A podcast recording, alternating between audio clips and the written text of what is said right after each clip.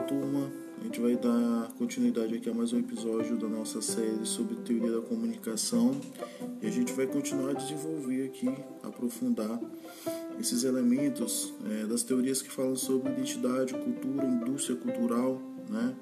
E a gente já falou um pouquinho sobre a teoria hipodérmica, já falamos sobre a teoria crítica e hoje a gente vai iniciar a teoria culturológica é, para aprofundar algumas bases, né? A gente está aprofundando a teoria culturológica a partir do, de um dos autores dessa, dessa escola francesa, né? É, sejam muito bem-vindos uh, e vamos lá, vamos começar. Bem, é, dos autores que a gente vai falar um pouquinho hoje, né? Que a gente trabalhou também no nosso encontro mesmo virtual, mas sempre muito caloroso, é o Edgar Morin, né? Edgar Morin, que é um grande pensador, filósofo, né? culturalista, uh, não tem formação na área da comunicação propriamente dita, mas ele desenvolve aspectos sociológicos e culturais uh, desses cenários meios de comunicação de mídia, né? E a contribuição que ele dá na teoria crítica dessa escola francesa, né, para a fundação entre vários autores dessa teoria culturológica, é pensar justamente essa, esse objeto de estudo. Né? A priori a gente vai falar um pouquinho disso. Que, que objeto de estudo é esse? É justamente é, essa identificação de uma nova forma de cultura na sociedade contemporânea, né? essa cultura de massa, é, gerada a partir, principalmente a partir dos mídias, né? dos meios de comunicação de massa. Interessante falar um pouquinho sobre isso porque.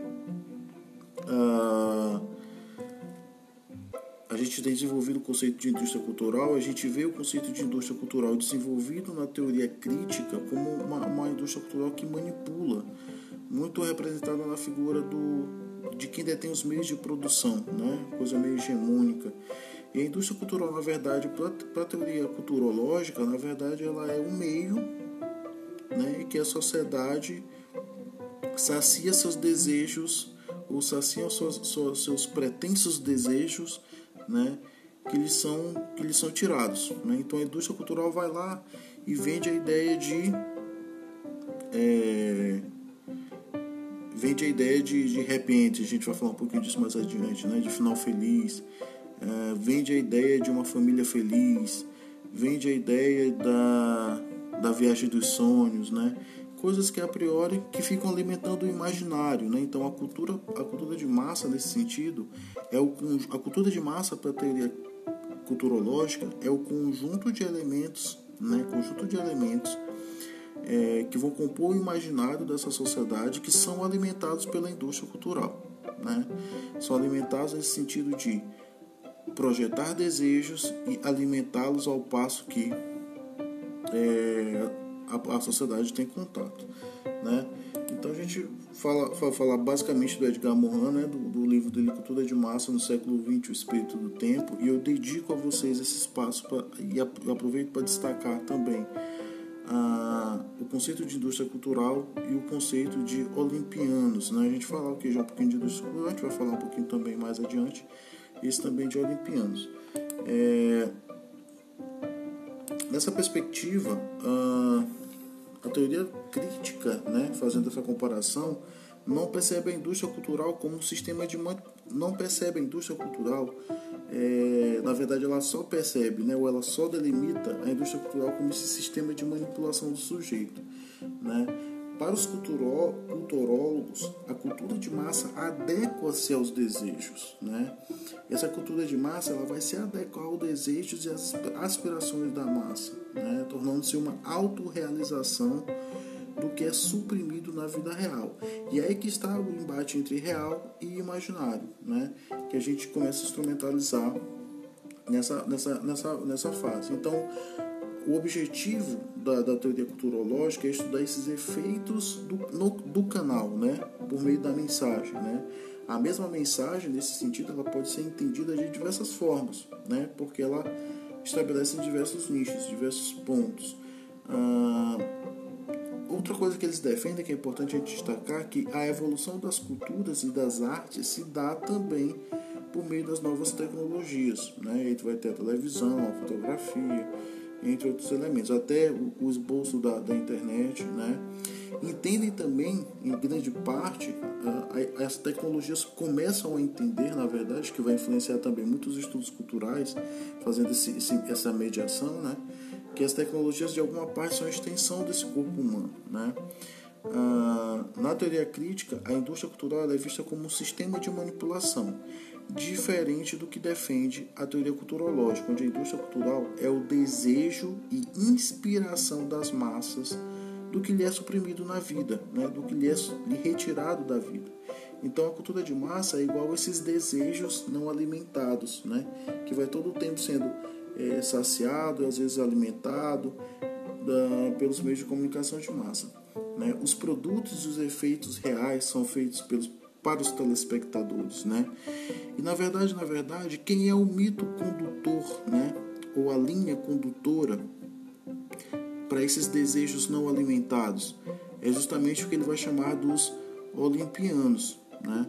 Os olimpianos são esses grandes artistas, né? essas celebridades né? que vivem suas vidas é, num plano totalmente fora da ordem do comum, né? Pensar, por exemplo, um caso que a gente chama de casal global, né? Esses conceitos que a mídia que a mídia constrói, um casal global, por exemplo, Luciano Huck e Angélica, né? Dois artistas bem-sucedidos, sem problemas financeiros, né? Não tanto Luciano Huck, mas mais Angélica, né? Desde muito nova, sempre muito bonita, chamando atenção né, com filhos, né, extremamente bem educados, sabem falar não sei quantas línguas. Então aquele, ele, eles, é eles são esses olimpianos que são essa ponte para alimentar esse imaginário da cultura de massa, né, de um conceito de, vida ideal, de família ideal, entre outras coisas. Né. Ah, os olimpianos é o que o olimpiano é justamente essa figura desse artista é, esse, é ele que separa essa, essa construção do que é real que é a nossa vida cotidiana para esses aspectos do imaginário né? Desse espaço olimpiano né? Fazendo referência à própria mitologia grega como de fato assim o faz né? O, o end no cinema é um dos exemplos mais destacados aí que eu, que eu falo a vocês que é o que vai de alguma forma também formatar esse imaginário do público, né? Ah, e, e, de alguma forma vai homogeneizar o produto cultural, né? O que que o exemplo também que é interessante do Happy End, que é esse final feliz, é que ele vai formatar o imaginário da grande massa por meio dessa, desse padrão cultural e homogeneizar essa narrativa, né, esse produto, por exemplo, os finais da novela que sempre termina em casamento, os finais de filme de, de comédia romântica que sempre termina com um ou outro procurando ela no final, indo salvar ou indo resgatar de uma de uma partida. Entre esses elementos de composição de narrativa são esse happy end, né, que o cinema e a dramaturgia como um todo, o audiovisual como um todo vende, né, e vai padronizando os nossos exercícios de consumo. Vocês podem perguntar, mas professor, como isso nos afeta diretamente? Nos afeta em que sentido? Nos afeta que quando a gente estabelece uma relação real com alguém, o que vai nos alimentar enquanto projeção para esse relacionamento é justamente esse imaginário, né?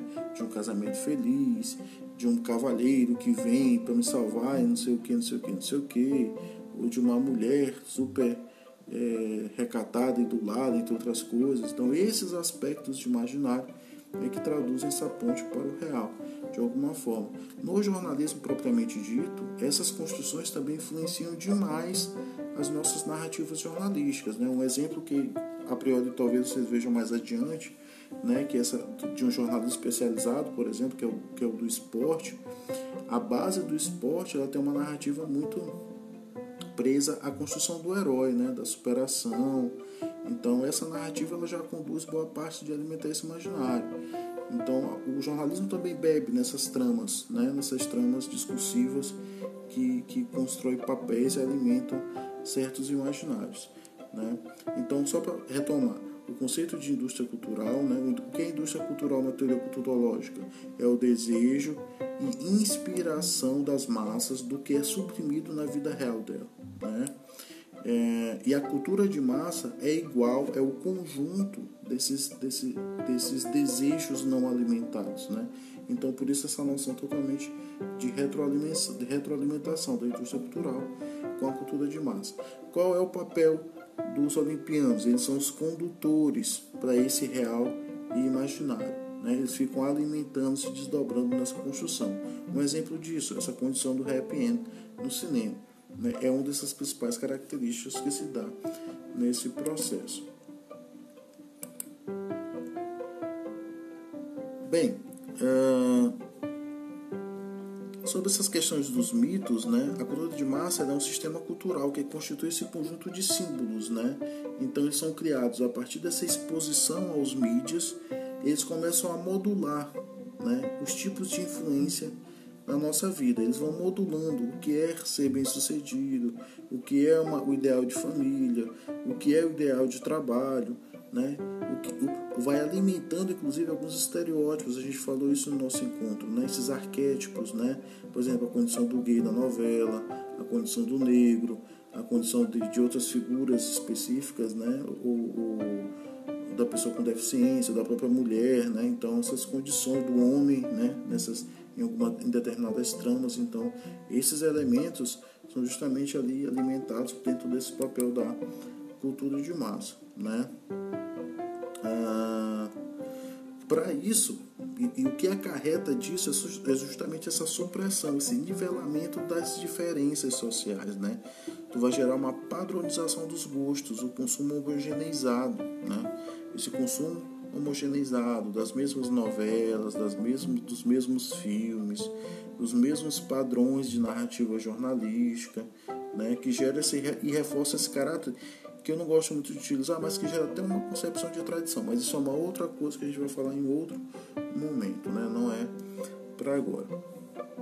De alguma forma, a cultura de massa, nessa, nessa questão da padronização, ela rompe com, com as potencialidades, né? E desagrega outras culturas, né?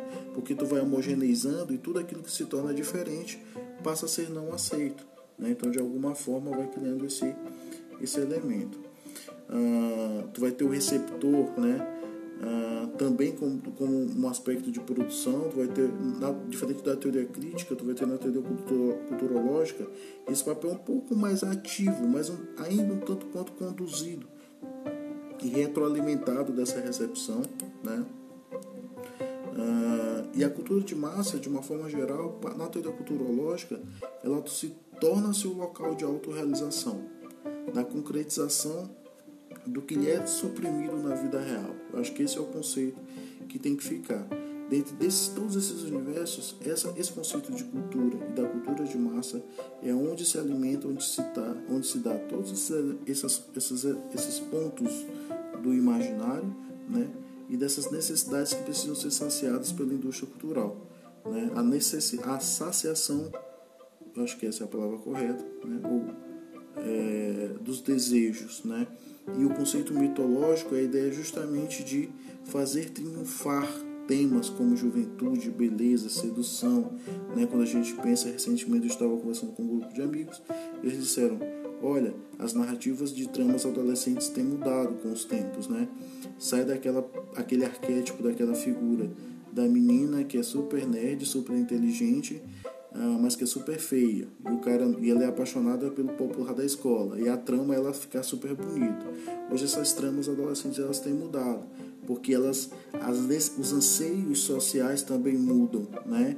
Isso talvez seja um ponto até um pouco ativo dessas concepções de culturas que mesmo ainda na, na tentativa de homogeneização e padronização tentam relutar a esse comportamento padronizado e homogeneizado. Mas aí o próprio capital vai o que? Vai incorporando esses elementos e, tra e trazendo ele para as narrativas, o que? As narrativas é, ligadas a essas tramas da indústria cultural, um tanto quanto mitológicas também, né? Porque vai trazendo esses novos olimpianos também. Ah, bem, então esses são os dois pontos que ficam para a gente estar tá, é, pautar a leitura de vocês, que é o conceito de indústria cultural, cultura de massa e essa questão mitológica olimpiana da teoria culturológica. Bem, fica aqui esse episódio, a gente se encontra sobre é, estudos culturais. Um grande abraço e até a próxima.